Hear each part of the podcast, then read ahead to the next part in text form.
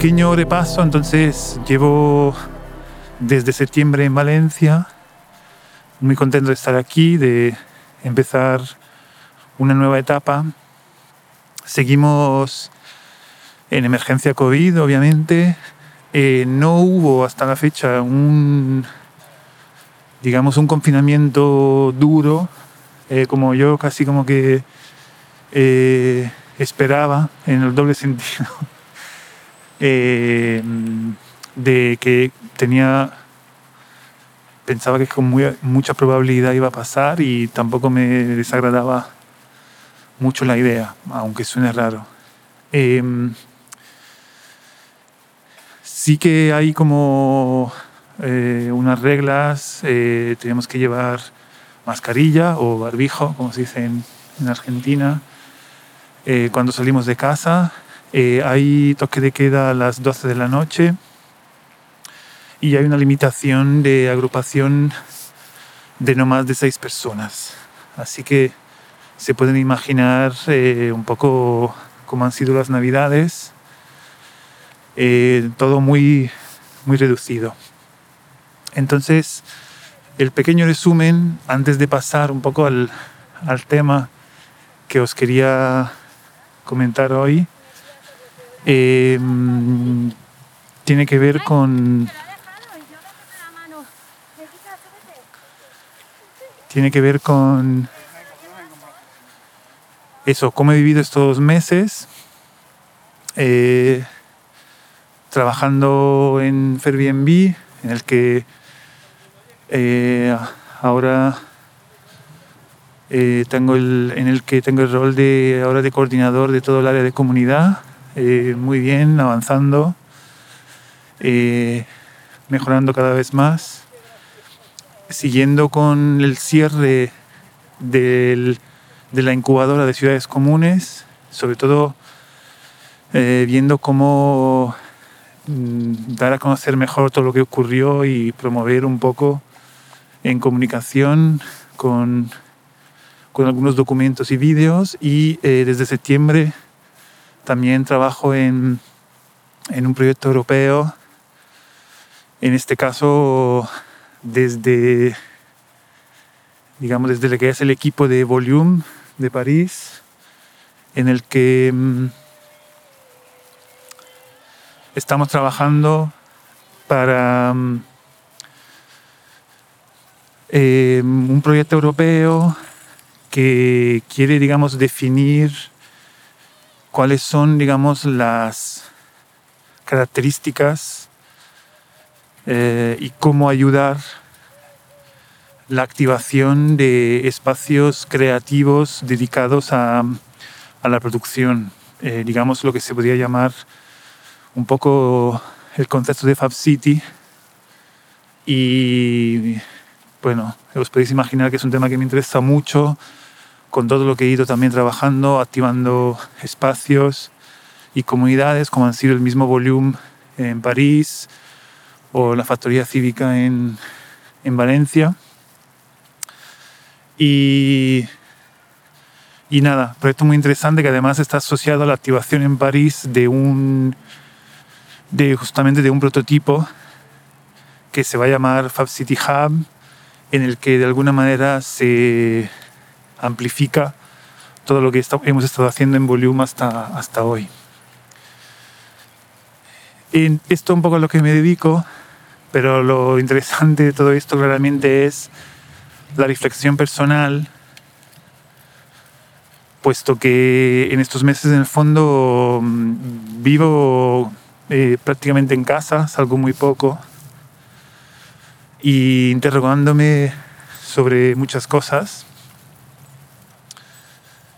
eh, teniendo, claro, eh, todas las semanas sesiones con la psicóloga, online, como ya desde hace unos meses, y reflexionando un poco sobre el, el momento y entendiéndome a mí mismo cada vez más.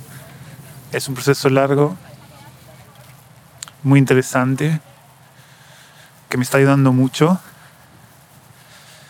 Y, entonces, digamos, como base de la reflexión de este capítulo, pondría un poco esa sensación que tengo de, de no tener claro mi propósito. Es, es bueno, ya está, eso. Y esto, nada, me lleva también a tener conversaciones muy interesantes con Jonathan, por ejemplo, con Alfonso, con Juan, con Francesco, eh, con la psicóloga, claramente. Eh, y de alguna manera llevo, llevo mucho tiempo reflexionando sobre eso, como catalizando una reflexión que no sé, tampoco está todo tan claro, ¿no? Pero digamos como que esa sensación de no tener claro realmente cómo quiero vivir, a qué me quiero dedicar. Em, nada, os recuerdo que mi, mi decisión de venir a Valencia, en principio se para un año, ¿no? La idea es estar un año aquí y ver lo que pasa, ¿no? Y entonces no puedo parar de preguntarme dónde estaré en un año. Y, Francesco me hizo la pregunta y me hizo reflexionar, ¿no? Por Telegram. Les le dije cuatro destinaciones posibles y tres eran en España. Me hizo notar Francesco.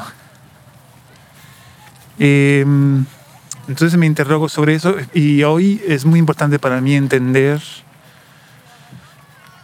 entender eso, ¿no? No lo ha sido hasta hoy y esto tiene que ver también con un poco el crecimiento personal que estoy viviendo de de tener como una visión hacia adelante un poco más clara, ¿no? En el fondo he estado siempre movido por la pasión de lo que hago y muy poco me he interrogado sobre un poco el, largo plazo, medio largo plazo, ¿no? Siempre muy estimulante y, y con esa forma de vivirlo que a veces es un poco problemática, considero que es sin mucha sin mucha mm, preocupación o reflexión sobre lo que va a ocurrir, pero también con poca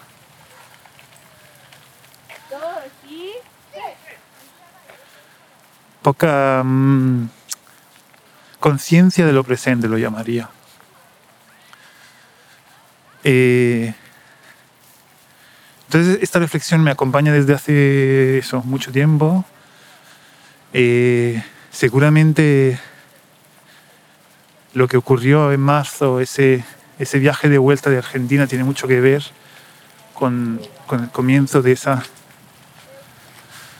de esa reflexión. En principio, cuando se va a publicar este capítulo, va a ser justamente un año más tarde. Esto me gusta. Eh, de hecho, me, quizá, no lo sé todavía, pero puede que sea mm, la oportunidad como para marcar como el como el, el, fin de la primera temporada de esta de este podcast que ahora ya tiene un nombre que se llama Yo Pueblo. A estas alturas ya lo lo sabes, pero claro que al principio no estaba muy claro cuál iba a ser el nombre, cómo funcionaría, pero ahora está como todo mucho más eh, estructurado y me gusta eso, pensar que cuando vas a escuchar este capítulo va a ser un año del que pasó eso. En este año eh, han pasado muchas cosas y he aprendido mucho. Ah, y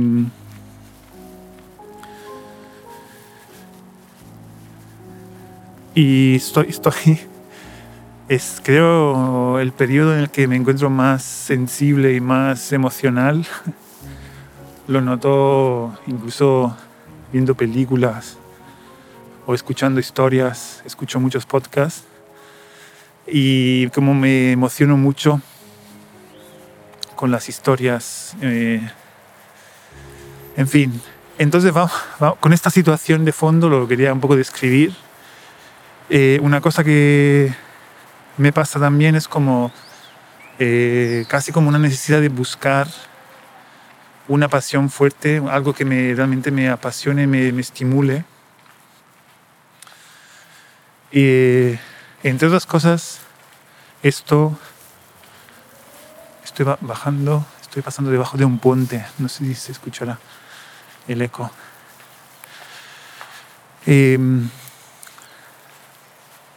entonces, eh, todo esto eh, me ha llevado también, entre otras cosas, a retomar una pasión que realmente había dejado por temas que tienen que ver con la tecnología y me he pasado, creo, los últimos dos meses eh, aprendiendo mucho sobre blockchain y criptomonedas.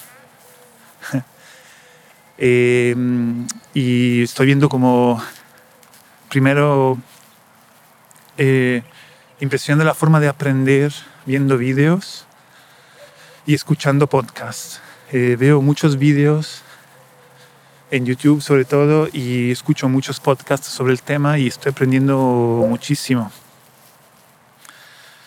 Y y esto me recuerda una, una imagen que he visto en Twitter que me ha también impactado de un estudio que, que me gustaría averiguar si, es real y, cómo han llegado a eso, que aparentemente eh, describe que el aprendimiento de, las personas adultas realmente es eh, bastante bajo leyendo un poco mejor escuchando, bastante mejor eh, conversando y muy alto en, enseñando.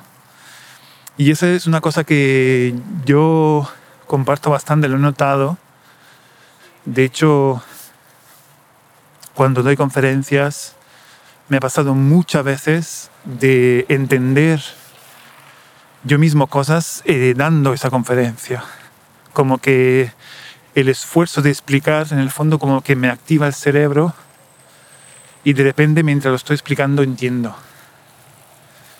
Eh, entonces veréis que todo esto tiene que ver con, con lo que os voy a contar al final. Espero no alargarme mucho. Entonces, bueno, eh, esta pasión eh, me ha... Mm, eso, como que me ha, me ha gustado dedicar tiempo a eso, estoy aprendiendo mucho, esa sensación de, de, de aprender mucho me gusta y además tiene que ver con un tema que, que creo que va a ser muy relevante, que transformará muchas cosas de la sociedad y no somos del todo conscientes todavía. Y, y estos días, en estas conversaciones que os decía con Jonathan, Juan, Francesco, Alfonso,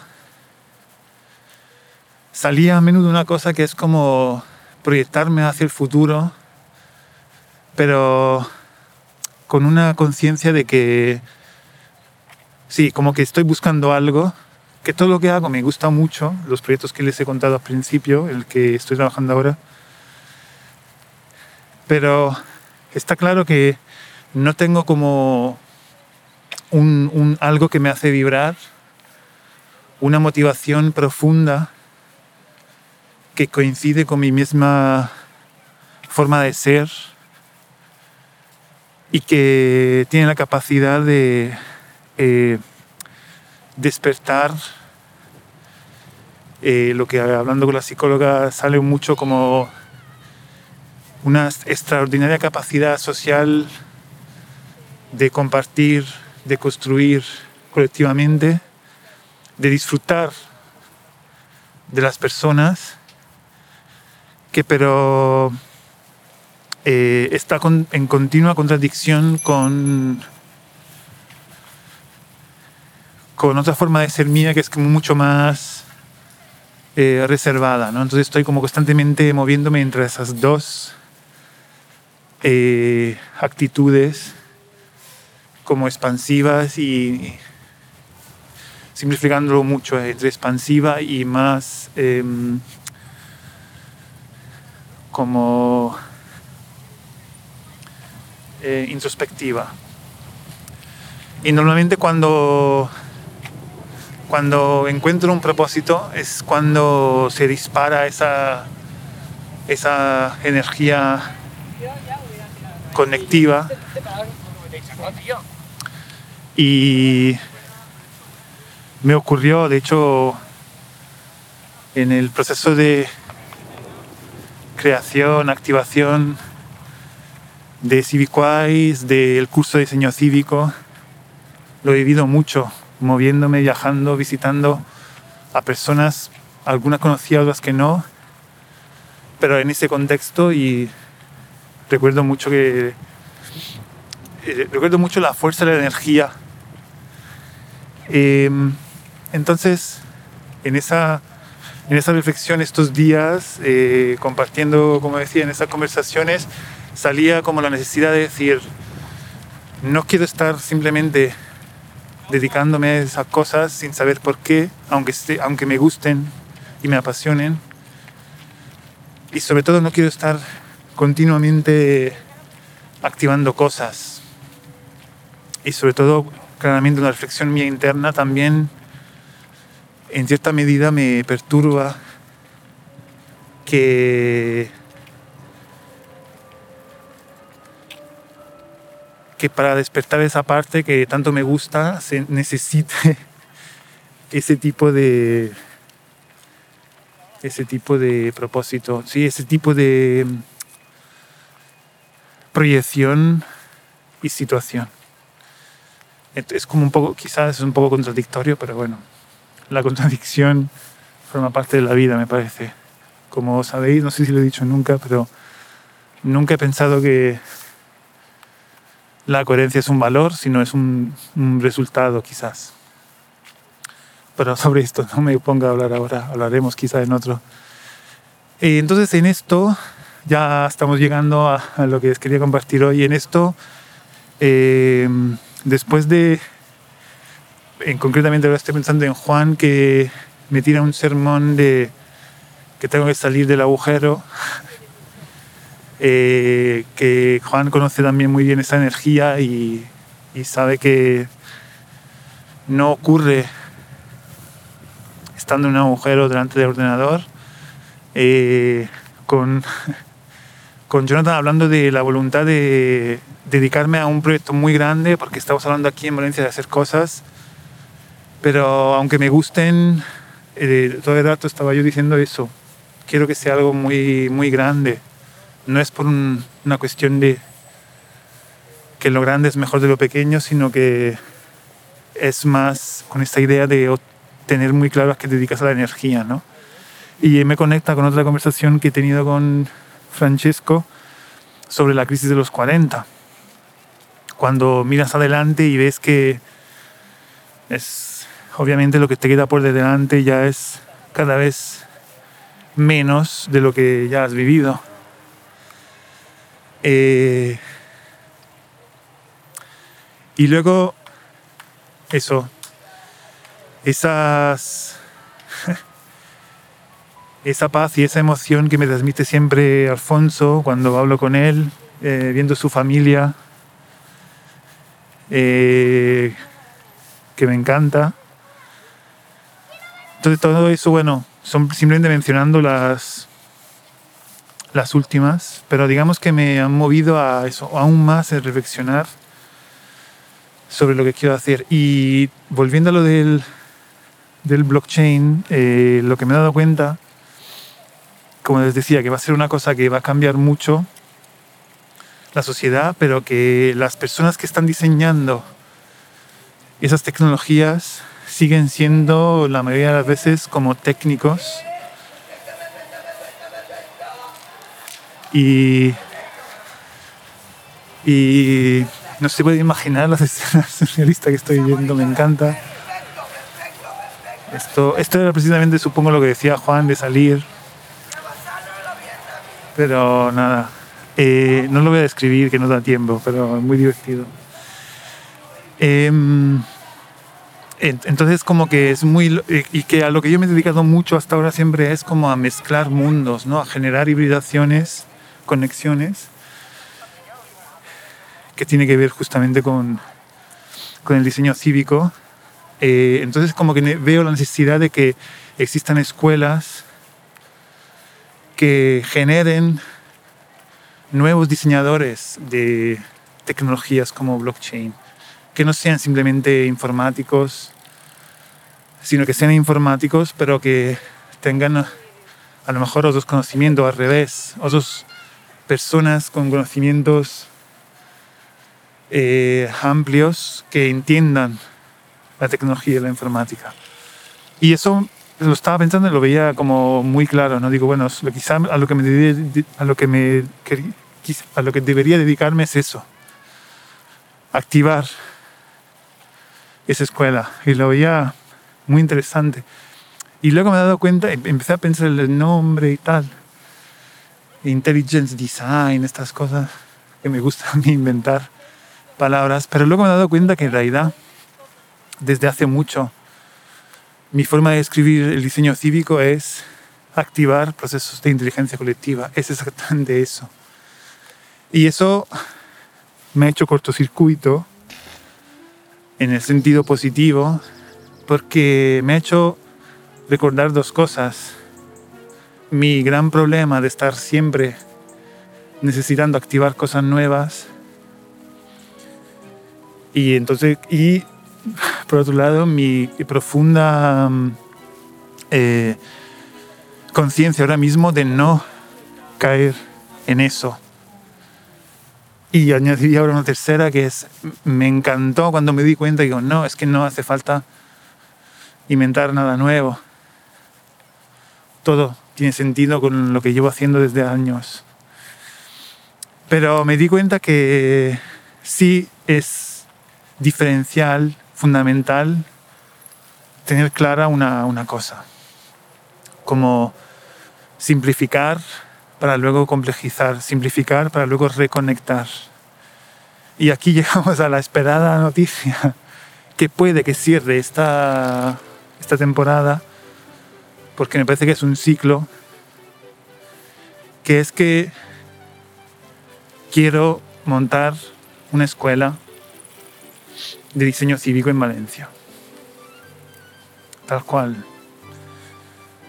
Una universidad realmente lo podríamos llamar. Una universidad de diseño enfocada a lo cívico.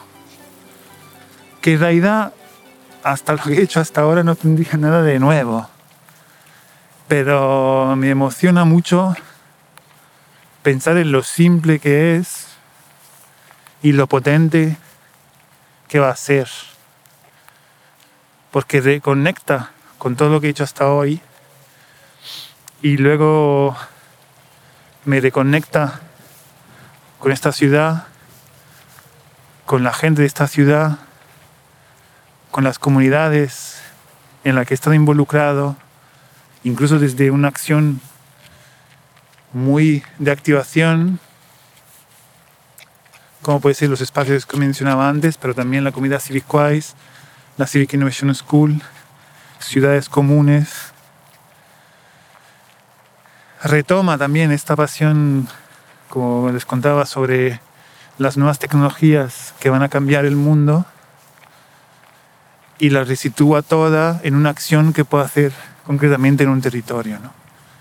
Entonces me emociona mucho. Veremos si cuando se publicará este capítulo eh, esto habrá empezado. ¿Por qué? Porque todo esto está eh, conectado con una cosa muy importante que es que en 2022 Valencia va a ser la capital del diseño. Entonces hay muchas cosas que se están empezando a, pasar aquí. Y cuando les contaba lo de la escuela, cuando antes pensaba primero lo del blockchain, también lo pensaba en eso, ¿no? Molaría que en 2022, dentro del diseño, por fin se acepte que hay que aprender a diseñar tecnologías que transforman la sociedad. Eh, entonces ahora me motiva todavía más pensar de tener un 2021 para preparar el camino para que en 2022 puedan hacer una escuela que definitivamente eh, se centra en lo que es el diseño cívico, porque en el fondo no existe todavía una escuela, una universidad, llamámosla así, un lugar en el que entonces no tiene nada de nuevo, porque vengo trabajando en eso con mucha gente desde mucho tiempo, pero es radicalmente nuevo en la fuerza, en la precisión, la simplicidad de la propuesta, que es antes que nada primero una escuela me atrevo, me atrevo a comentar su nombre. Quizá, no sé, pueda cambiar, pero muy probablemente será Cívica. Ese será el nombre. Y mm, me encanta pensar que aunque se promocione también en diferentes idiomas, sea una, una escuela eh, en el que las clases sean antes que nada en español. Eh,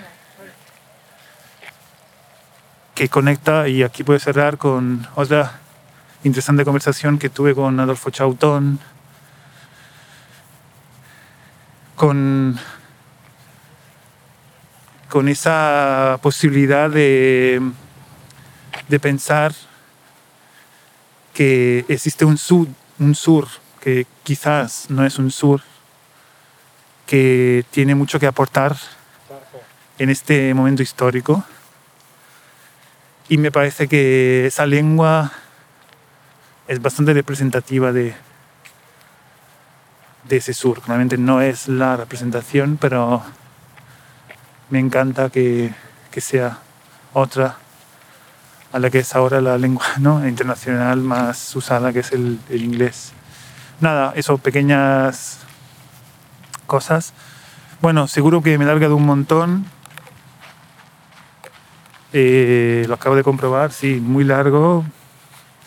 Quizá se merece que sea de verdad ese cierre de temporada.